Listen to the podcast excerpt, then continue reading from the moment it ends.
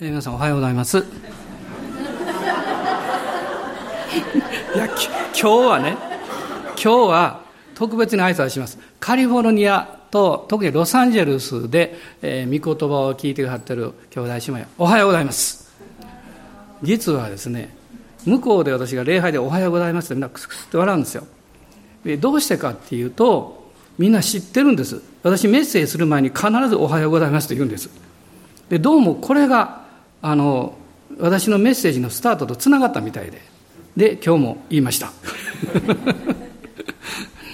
あの今日はあの朝、まあ、食事の時にですね、えー、セミがすごく鳴いてるのに、まあ、改めて気がつきましてあまあ夏だなってこう思ったんですけどあのいつもセミの声を聞くと思い出す、えー、昔小学生だと思うんですけど作ったあの俳句があるんですよね。夏休みセミよりうるさい母の声。見事ですねこれね。メイクだと思いますけどずっと覚えてるからそれで、ね、でまあ今日はですね、まあ、そのことをこ思いながらね、えー、セミより何でしょう。セミよりセミより勝るワーシップと言いましょうかね。もう本当に神様をこう夏この暑い時にもう本当に心からあの礼拝していきたいなというふうにあの思います。で今日はあのコロサイ人の手紙をまず最初に開いていただきたいと思います。コロサイ人の手紙の1章の13節と14節。そこをまず読みましょうか。えー、コロサイ書1章の13と14です、どうぞ。神は私たちを暗闇の圧政から救い出して愛する御子のご支配の中に移してくださいました。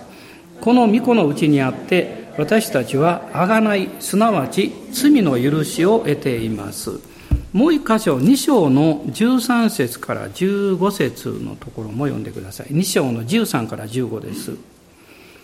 あなた方は罪によってまた肉の割礼がなくて死んだものであったのに神はそのようなあなた方をキリストと共に生かしてくださいました。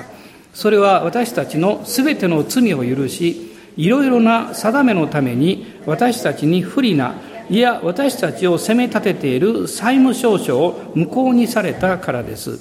神はこの証書を取り除け十字架に釘付けにされました。神はキリストにおいて全ての支配と権威の武装を解除して晒し者とし彼らを捕虜として凱旋の行列に加えられました。まあ、今年はあの宗教改革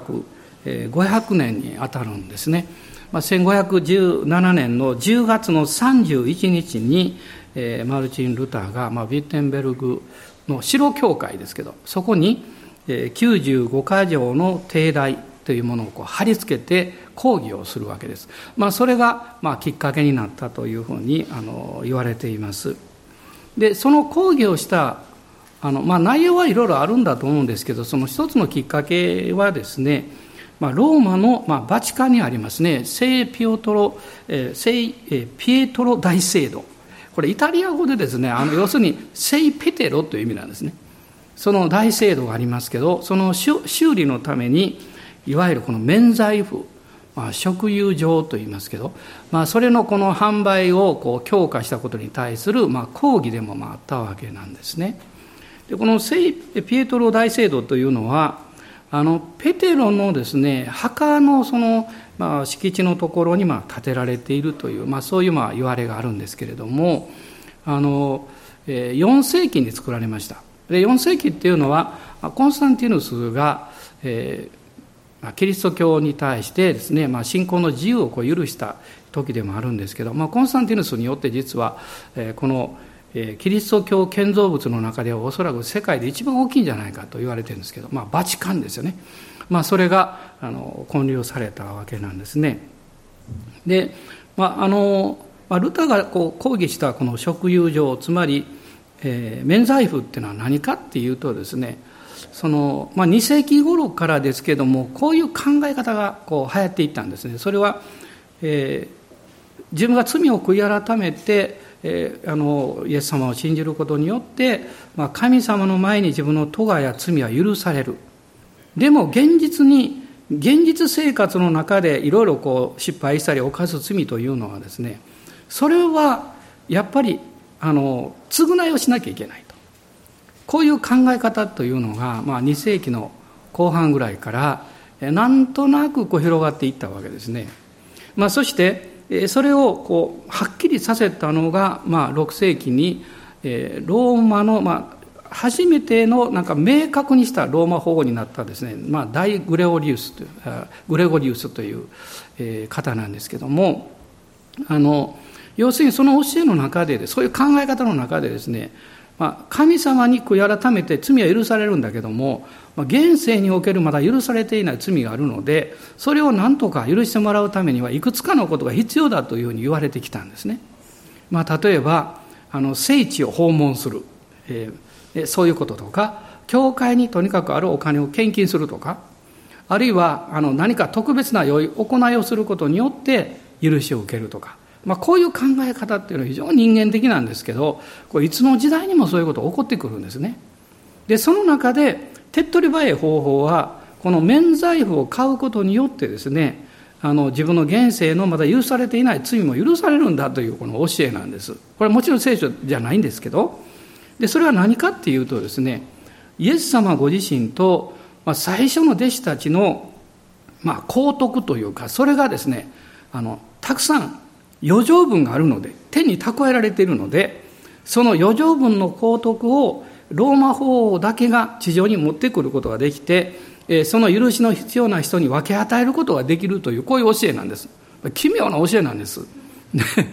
でそれでですねまあ、ある程度のお金払って免罪符を買うとあやったということになるわけですね、まあ、こんなことがずっと起こってきてですねやがてそれがですねあの、えー、それと同時には煉獄の教えというのがこう生まれてきたんです煉獄っていうのは死んだ人はすぐに天国にあの罪許されて天国に行くわけじゃなくてですね中間状態があってその中間状態の中でまだ償われなきゃいけなかった罪がこうちょっと苦しみを通して清められていくんだというこういう教えなんですよ。ね、ところがですねこの免罪符の教えがだんだん発展していって地上で残された家族が亡くなった人のために免罪符を買ってあげたら煉獄で苦しまなくてもよろしいという。なんともや勝手なですね教えなんですけども、まあ、そういうことでこの免罪符というのがバカ売れしたようですね。もうそれを使ってまあ、制度のこう終了しようという、まあ、こういうことに対してですね、まあ、ルターがもうそれはおかしいということで、まあ、口火を切って、まあ、抗議をしたわけです。で、まあ、宗教改革が、まあ、1517年からこうスタートいたしましてもちろんこの煉獄の教えとか免罪符というものが全く間違っているということでそれは否定されたんです否定されたんですけれどもよく考えてみるとですねそういう教えや考え方というのは日本だってあるんですね。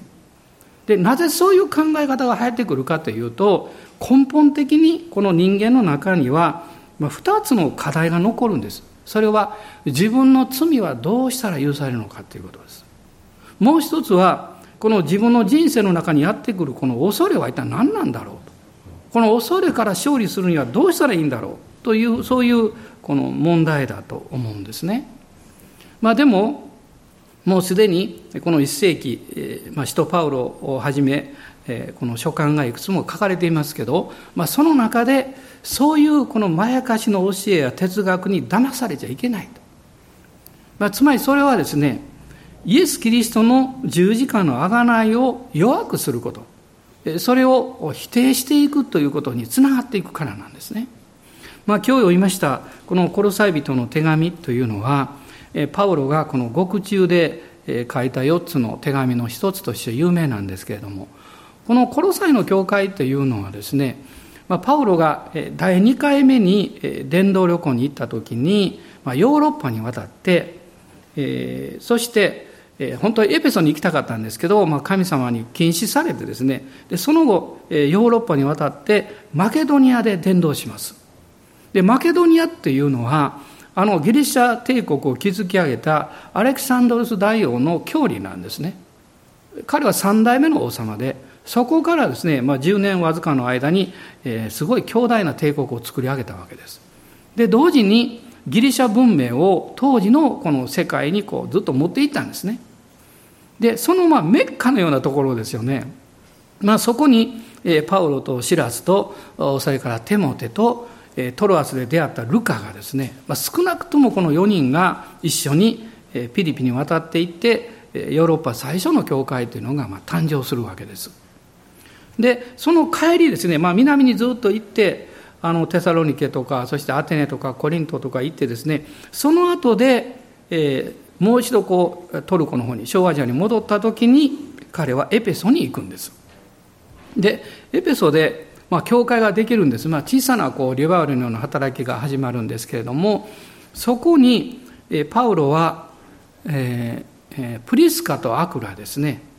えー、彼らを残して彼はアンテオキに帰っていきますですからあのエペソの教会がですね開拓されてその初期の頃はプリスキラとアクラによって牧会がこうなされていくんですでこれがどういう意味を持ってるかというとですね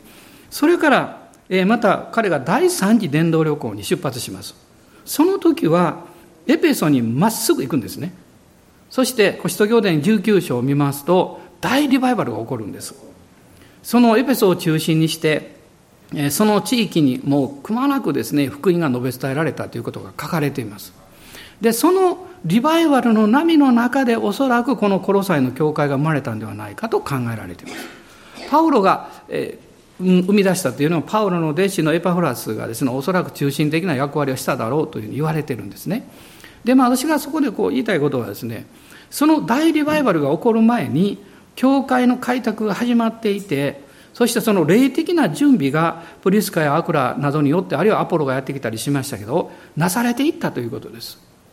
この世界のリバイバルの流れというのを、まあ、私先日聖霊学校でやりましたけどもそれをずっとこう見ていくとですね急に起こったなんてどこもないんです。必ず誰かが祈ってる。そしてそのスタートがあってそれから何年間準備があってですね。そしてある時が来た時にまるでこうこう小さな火がいきなりこう大きく燃え広がるようにわーっと広がっていくんですね。それはリバイバルの働きです、まあ、こういう中でこの小アジアにもたくさんの教会が生まれまたあのギリシャのその地域にも教会が成長していくんですけどもでもこの初代教会からすぐに教会が成長するとですね必ず間違った教えが入ってくるんです。この間違った教えというのは結局何をこう狙ってるかっていうと一つのことなんです。それはイエス・キリストの十字架の贖いが完全ではないんだということを私たちに何かこうえー、理解させようとするんですね。つまりその十字架の贖いの力をこの縮小していくということなんです、まあ、これが実は間違った教えの大きな狙いなんですね。でまあ今日読みました、まあ、この中からも分かるんですけれども神様は私たちを暗闇の圧政から救い出してくださったそして愛する御子のご支配の中に移してくださったというふうにま書かれています。私たちがこのサタンに欺かれる時に十字架の救いの力があなたにとっては不十分であるということを私たちに語ろうとします。不安を与えたり、あるいは財政感を与えたり、神様が慈しみ深い愛なる方であるということをから遠ざけさせようとします。嫌なことを言われたり嫌な経験をするとですね神様ってそんな良い方ではないんじゃないかとこう考えてしまいます。これが敵の欺きなんですね。でもそういう暗闇の世界の中に神の御子であるイエス様が人間の肉体を持ってですねこのおいでくださったということ。まあこれは、えー、イエス様ご自身がその血潮を私たちのために流してくださるために、まあ、そのことがこの起こったわけですこのヘブル人への手紙の9章の22節というところを開いてください。ヘブル人への手紙の9章の22節です。ヘブル書9章の22節、はい、それは立法によればすべてのものは地によって清められると言ってよいでしょう。また地を注ぎ出すことがなければ罪の許しはないのです、ね、血を注ぎ出すことがなければ罪の許しはないのです。と書かれています。そしてこの10章の10節を見ていただけますか。10章の10節です。この御心に従ってイエス・キリストの体がただ一度だけ捧げられたことにより私たちは聖なるものとされているのです。ここで大事なことはですね、イエス・キリストの体が捧げられたということです。神がなぜ肉体を取ってこの世に来なければいけなかったのか。ね、この体を持つ必要がなぜあったのか。それは血が流されるためです。地の中に命があります。そして罪を犯したことのない清い血だけが罪の、罪を持っているこの血を、私たちの血を清めることができます。このことをですね、実はイエス様はこの2000年前に実現なさったわけです。そしてそれがいわゆる贖いなんですね。永遠の贖いということです。このヘブル人の手紙のもう少し戻って9章を見ていただきたいんですけど9章の12節です9章の12節またヤギと孔子との地によってではなくご自分の地によってただ一度誠の聖女に入り永遠の贖いを成し遂げられたのです。まあ、ここに永遠の贖いをこう成し遂げられたと書いてますけど、その中で、誠の聖女に入ると書いてます。これどういう意味かっていうとですね、これは死聖女のことを指してます。あの、モーセが、荒野で神様から十回をいただいて、幕屋を作るように言われました。で幕屋っていうのはこう、外側の庭があって、えー、そして祭壇があって、えー、この旋盤というところがあって、その前にですね、あの、まえー、天幕でこう作られてる建物があったわけです。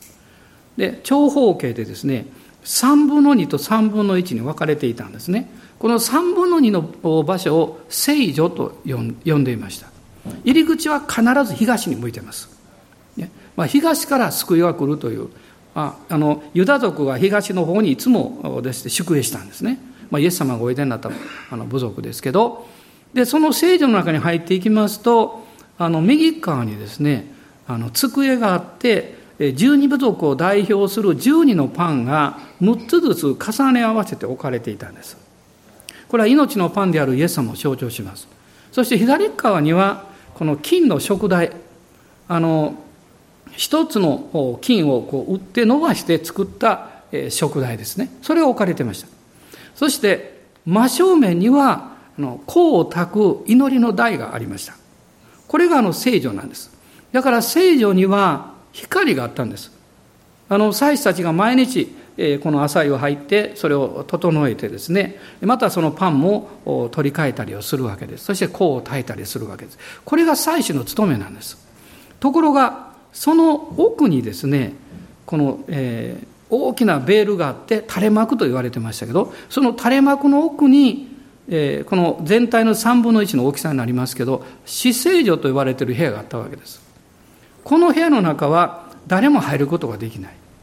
で年に1回だけ大祭司が犠牲の知識を携えてその幕をこうくぐってですねこの死聖所に入っていったんです。で死聖所っていうのはだから明かりがないから普通真っ暗なんですけどでも神様の臨在がそこにいつも満ちてるところだったんですね。その死聖所の中には契約の箱と呼ばれているものが置かれてました。これは使徒行伝、あ、ごめんなさい、出エジプト記を見ると詳しく載ってますけれども、そのアカシア材で作られて、その上に金がこう貼られていたんです。そういうこう細長い箱です。で、その箱の蓋があるんですね。蓋だけはですね、純金でそのまま作られていたんです。で、この蓋のことを実は食材所というふうに呼ばれました。つまり大祭司が年に1回動物の犠牲の知識を持ってそこに入っていった時にその知識を振りかけたのがこの食材書の方にこう振りかけたわけです。そして、この契約の箱の中には3つのものが入っていました。一つは10回の板です。それから芽を出したアロンの杖です。もう一つはマナの入った壺です。まあ、実はこの契約の箱っていうのはイエス・キリストご自身のご人格を表しているんです。イエス様は権威があり、命があり、そして神の御心を持っておられるということをですね、それを表しています。ところがその上に蓋があって、そこに血が流されるということは、イエス様のご人格の上に贖いがなされるということなんです。このヨハネによる福音書の一章の29節というところを開いてください。バプテスマのヨハネがそのことを一言で見事にですね、啓示が与えられてイエス様に対して表現しました。イエス様が30歳になられて、洗礼を受けるためにヨルダン川に来られた時に、バプテスマのヨハネがそれを見て言ったわけです。一章の29節です。その翌日、ヨハネは自分の方にイエスが来られるのを見て言った。見よ、世の罪を取り除く神の子羊。見よ。この聖書が見よという時にですね、ただ単に見なさいと言ってるんじゃなくて、ここに神が意図された素晴らしいものがあるんだということを意味していますね。そこに目を留めなきゃいけないと。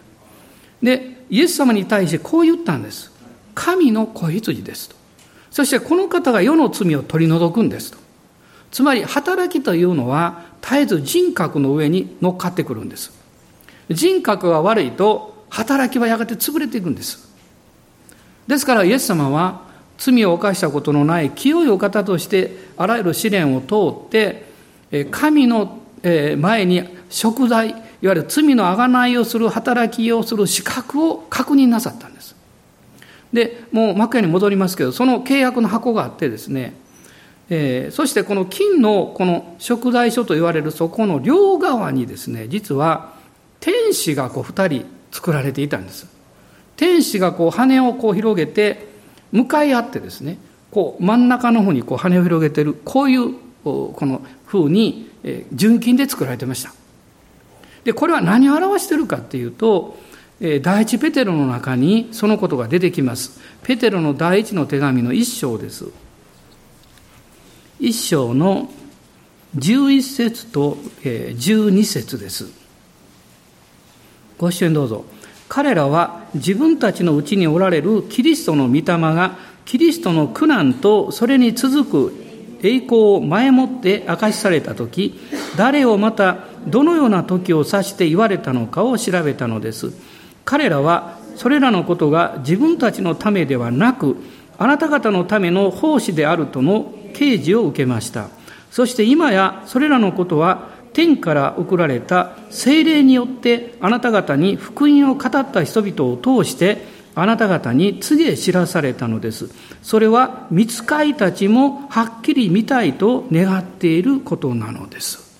皆さん、この言葉ですね。見つかいたちもはっきり見たいと願っていることなのです。この食材書に大祭司が血を降り注ぐときに、イスラエルのすべての罪は許されました。でも見つかいはそれを見ているんですね。見つかいは贖いの意味を理解していません。私たちはそれを理解しています。それは、ですから神様は人間に福音を伝える、救いを述べ伝える務めを与えられたんです。見つかりではないんです。この予表というのがここにま出てくるわけですけれども、このことが実はですね、イエス様が復活なさった時にも起こってるんです。このヨハネによる福音書の 20, 20章ですね、12節を見ていただきたいんです。ヨハネによる福音書の20章の12節です。あの女たちが墓が空っぽで、えー、そしてイエス様がいなくなったってねもうあのその知らせを伝えに行った時にペテロとヨハネが走ってきますねでヨハネが若かったんで足が速かったんで先に着いたんですねでも彼は勇気がなかったんで入り口でうろうろしてるとペテロがやってきて中を覗き込んでヨハネも中を見てイエス様の遺体がないってこう発見したんですでこの、えー、20章のそうですね、えー、8節からえ11節までまず読んでみたいと思います。その時、先に墓に着いたもう一人の弟子も入ってきた。そして見て信じた。彼らはイエスが死人の中から蘇らなければならないという聖書をまだ理解していなかったのである。それで弟子たちはまた自分のところに帰っていった。しかしマリアは外で墓のところに佇んで泣いていた。そして泣きながら体をかがめて墓の中を覗き込んだ。これはですね、ペテロとヨハネは墓が空っぽなのを見て信じたとありますが、何を信じたかっていうと、イエス様の遺体がないということを信じたんです。夫人たちが話したことを信じたんです。でも、ここまでは私の知性や私たちの常識の限界なんです。私の理性、知性というのは、現実の中で物事を確認します。ここにあった水がなくなった、あ、なくなったね、と思います。それだけです。でも、この続きがあるんですね。それが12節です。すると、二人の見つかいがイエスの体が置かれていた場所に、一人は頭のところに、一人は足のところに白い衣をまとって座っているのが見えた。皆さん、この姿を、あの契約の箱のですね、こう両側に見つかいがこう作ら作られていて、この食材書をこう見つめているその姿と重ね合わせて考えてみてください。まさにイエス様は蘇られたというのはですね、この、え読みませんでしたが、7節を見ると、イエス様の体だけがなくなっていたわけで、イエスの頭に巻かれていた布切れは雨布と一緒にはなく、離れたところに巻かれたままになっているのを見た。もし遺体がなくなったとしたら、誰かがほどいたか切ったかしなきゃいけないわけです。そうじゃなくって、まるでこう、ミノムシの殻のようにぺちゃんこになっていてですね、遺体がなくなっていたんです。でも、ここに大事なことが一つあるんです。それは、その両端に見つかいたちが座っていた。でも、ペテロとヨハネには見えなかった。マグダラのマリアには見えた。どの違いなんでしょうかペテロとヨハネは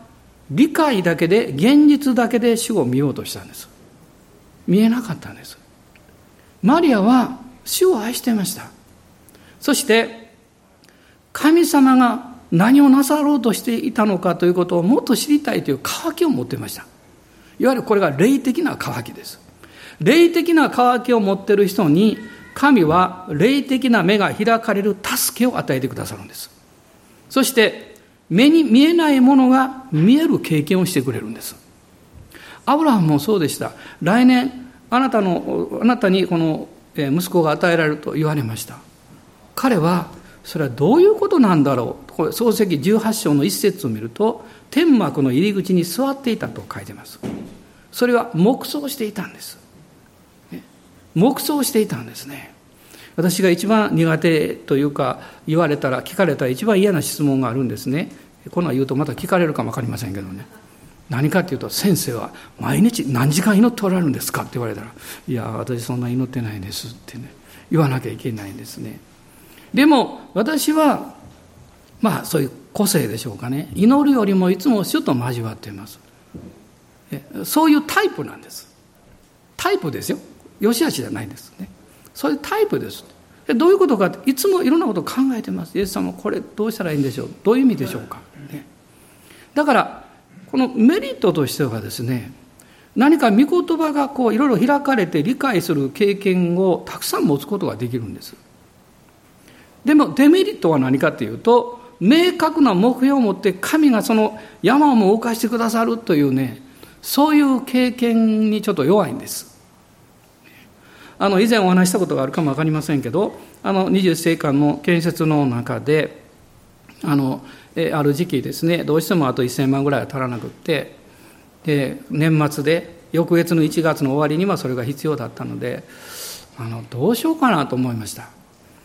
あんまりそのそういうお金のことでは悩んだことなかったんですけどさすがにその年末今でも覚えてます。2728あの辺りやったと思います。その2日間ですね夕方23時間悩みました。でも寝ましたすぐ。もう寝ようと思ってですね。で、不思議なことが起こりまして、1月の間に、まあ、あの、融資の、あの、あ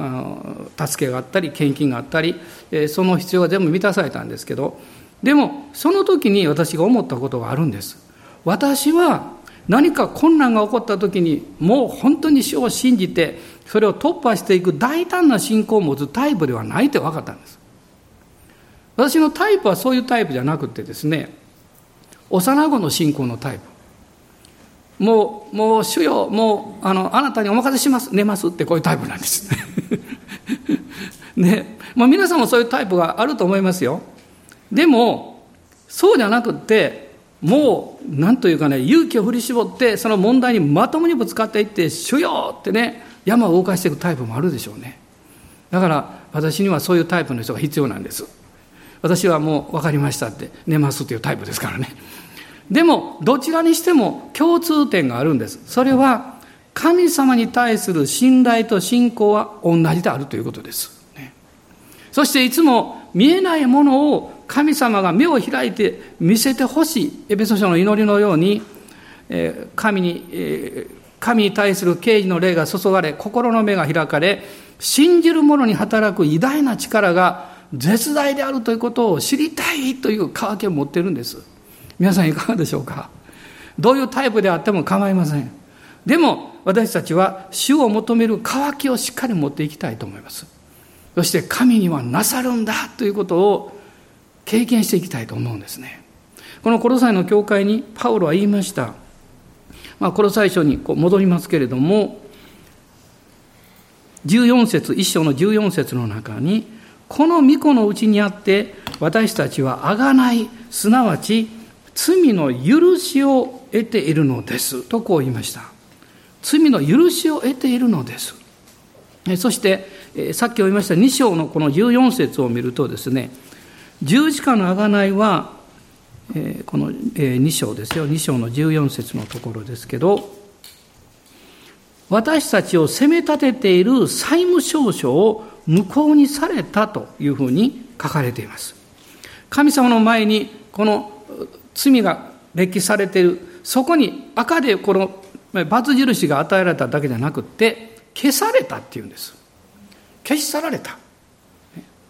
イエス様がもう十字架につけられた時に、頭の上にですね、このユダヤ人の王という言葉がこう貼られましたですね。で、イエス様はそこにこうつけられたんです。でも今はどうなんでしょうこのイエス様と一緒に私たちが十字架につけられています。そして頭の上に貼られているものがあります。許されたものという言葉です。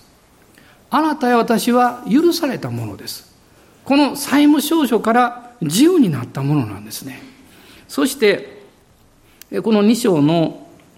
この15節を見ると、まあ、14節の4節の終わりは十字架に釘付けにされたと書いてます、この証書はですね。そして、すべての支配と権威の武装を解除して晒し者とし、彼らを捕虜として凱旋の行列に加えられましたと書いてます。これどういうことかっていうとですね、当時ローマが戦争に行きます。そして、えー、まあ、大将がですね、敵の国を滅ぼして、えー、向こうの将軍とかリーダーたちを捕虜として引き連れて帰ってきます。その時に、えー、その勝利をしたあの将軍に許されていたことがあるんです。それはローマの中を凱旋行列をしてもよろしいということなんです。その勝利を取った将軍が戦闘の馬車に乗ってですね、そのその勝利を宣言しながら行進するんです。そしてその一番後ろに、もう全てを剥ぎ取られて、武装解除されて、縛られたですね、この敵の国の王様であったり、リーダーたちが、この引き引き連れられてずっと行進させられるんですね。つまりそこには、これが敵であった。しかしこの敵はもはや私たちには何の害も加えることができないということを明確にするわけです。つまりパウロはこの例をここで取っている理由は何でしょうか？それはあなたを責め立てていた、あなたを訴えていた暗闇の力がもう武装解除されて、捕虜として引き立てられて、もうあなたを責めることは一切できない。むしろあなたの方がその敵を見て私は許されたものだ。私は勝利者であるということを宣言していいんだということなんです。もし私たちがですね、主よハレルヤと言ったとします。でも、あなたは何に対してハレルヤなんですかって言われて、いや、よくわからないですっていうことであれば、おそらく確信はないでしょう。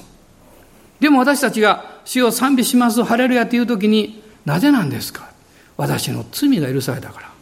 私の人生のこの現世におけるあのえー、まだ償われなければいけないというふうに言われていた、そのすべての罪や罪過からも私は自由にされた。イエス様の十字架は、あなたの罪を許しただけじゃなくって、あなたの人生を許してくれたんです。あなたの人生を償ってくれたんです。そのことから自由にされている。これをですね、パウラはここでこの語ってるわけです。今日私たちはイエス様の十字架をもう一度深く感謝したいと思うんです。そして十字架の許しと贖いが私の人生のこの隅々までですね、隅々まで適用される力があるものであるということを確信したいと思います。もしあなたの心の中に責められるものがあったり、あるいは不安や恐れがあると、きっと自信がないと思います。何かをやっていても、それが、それを思い出すとですね、途端に力を失ってしまうでしょう。そういう経験が来たとき、私は宣言するんです。敵はもう素裸にされて、もう武器も全部取られて、晒し者にされている。私は勝利者であるということです。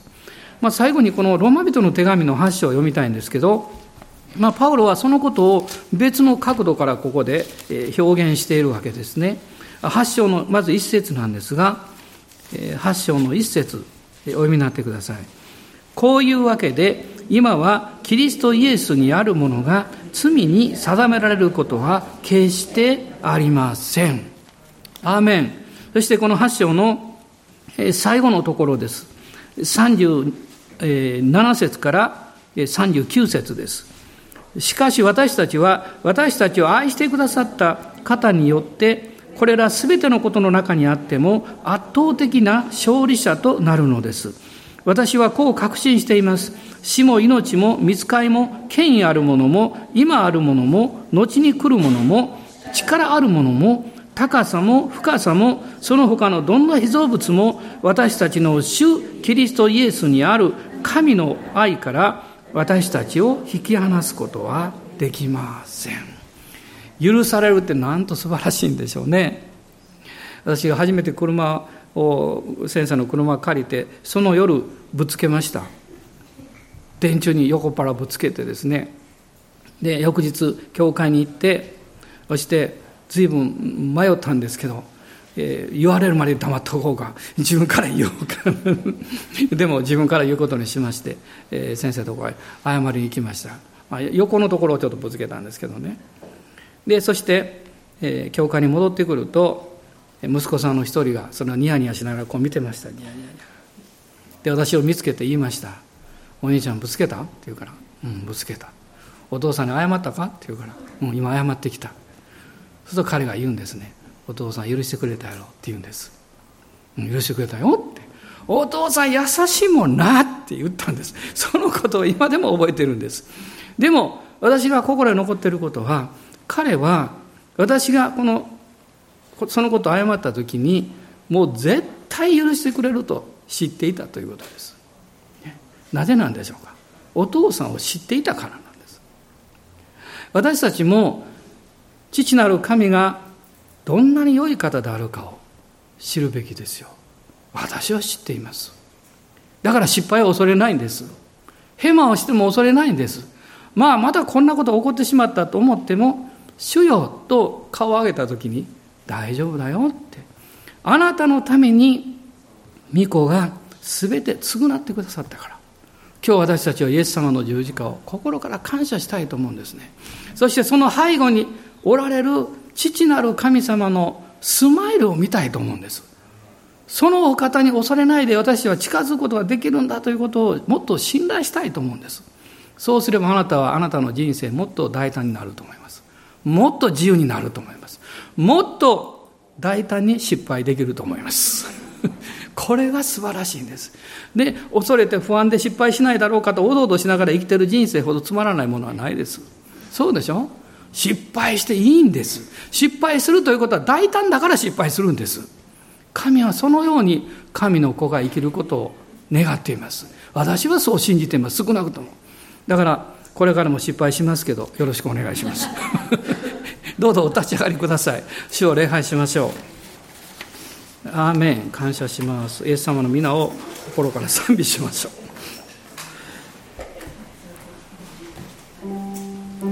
ロサンゼルスに行って着いた時にホテルに行く前に「夕食どうしますか?」って言われて「いやもう時間ないし私休みたいからどっかあのお店行ってください」って言いました。それなんか買おうと思ってもう日本食はもう日本のスーパーでたくさん置いてますから。うわって。そこで見つけたんですよ。あれを。買ったんですよ。5つ入ってたんですよ。食べたいから買ったんじゃなくてね。なんか本能的に買っちゃうんですね。ホテルに持って帰ったんです。1個食べたんです。美味しかったですよ。でももうあとは食べませんでした。私の良き記念になりました。私は神様はいつも何か楽しい方だなと最近思うようになりました。もちろんそれは私にとって痛い経験もあるんです。また話を聞いた時にとてもじゃないけど神様いい方だよねってこの口で言うのが難しいと思う状況を聞く場合もあるんです。それは現実ですからね。でも私たちは知ってます。主は良い方ですよ。主は素晴らしい方です。私はたとえ涙を流してもその涙をじっと見てくださって拭い去ってくださる方がおられてあなたの人生におっしゃるんです。私あなたを愛してるよって。あなたの人生に最高の真実を尽くしますよ今日その方を信頼しましょう。あなたにとっての過去の痛みや辛い経験がこの父なる神を見上げることの妨げになっていたとしたらどうぞ今日あなた自身を許してあげてください。そしてイエス様の知識を仰いで主よこんな私も愛されていることを感謝しますと宣言しましょう。アーメン。アーメン。今しばらく一緒に祈りましょう。アーメンイエス様。感謝します。ハレルヤハレルヤおー。ハレルヤー。メンハレルヤおー主よ。あなたを愛します。主よ。宝刀息子です。宝刀娘ですでも主は愛してくださっています。なんと素晴らしい方でしょう。時には痛みをこらえて泣きながら主を賛美します。でも主は癒してくださいます。力をくださいます。精一杯生きるんだと教えてくれます。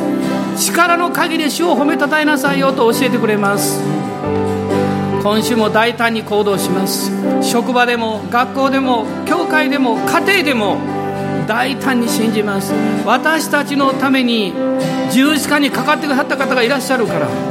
この私のために血を流してくださった方がいらっしゃるから主の皆を褒めたたえます。アーメンアーメンアレルヤ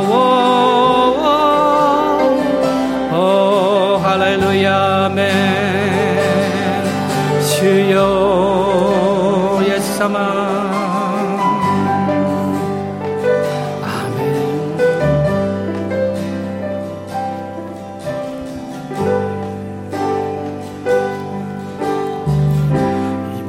の冠を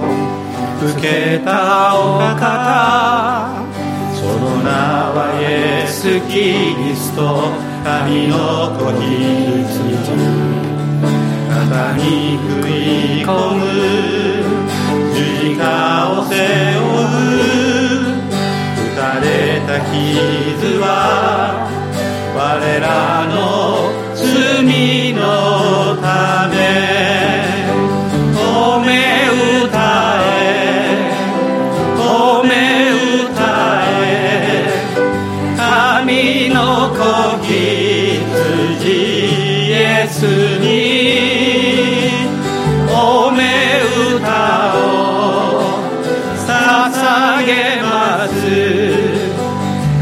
神の子羊。イエスに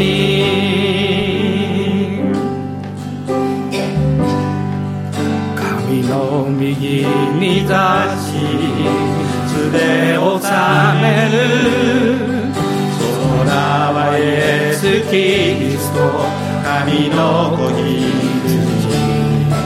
すべての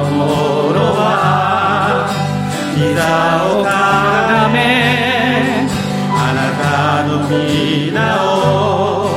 終わりに褒めたたえるあれ褒め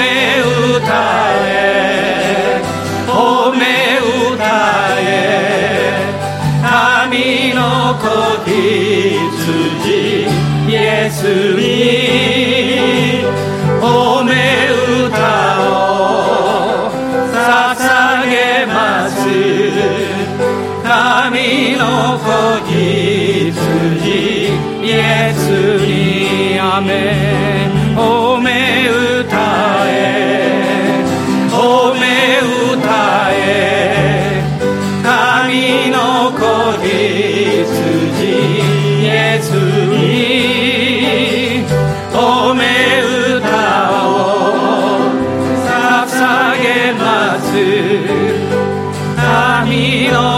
羊イエスにアメアレルヤもうしばらく主をあがめましょうどうぞ自由に主を賛美してくださいおーアレルヤアレルヤ主よおーイエス様感謝しますアメンアメンアレルヤおー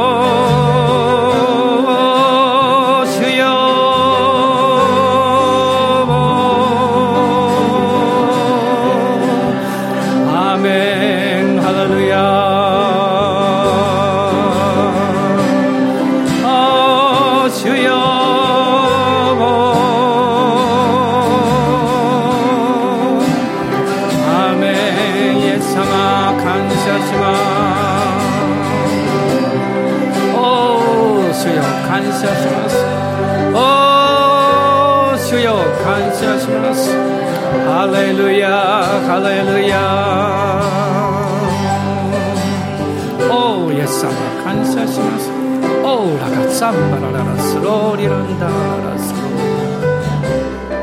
アーメンアメ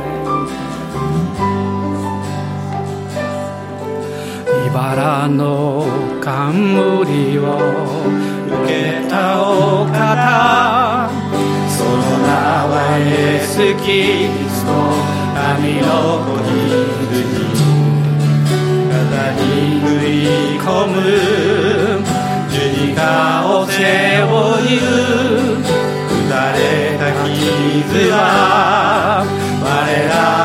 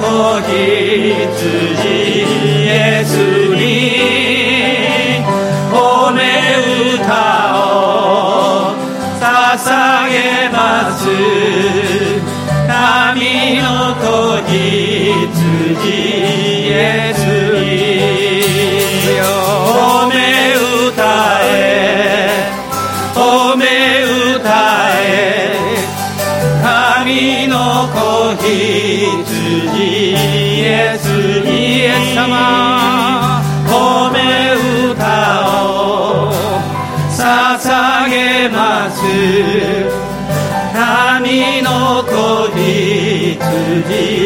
エスに。イエス様。おおイエス様感謝します。ハレルヤ。あなたはもう失敗を恐れないでください。あなたの過去に縛られないでください。子羊を見上げましょう。イエス様を見上げましょう。ハレルヤ。このお方はアーメン。よみがえって神の右に座していらっしゃって私たちに聖霊を使わせてくださってこの方を信じる恵みと力を豊かに注いでいらっしゃいます。アーメン。アーメン。ハレルヤ。アーメン。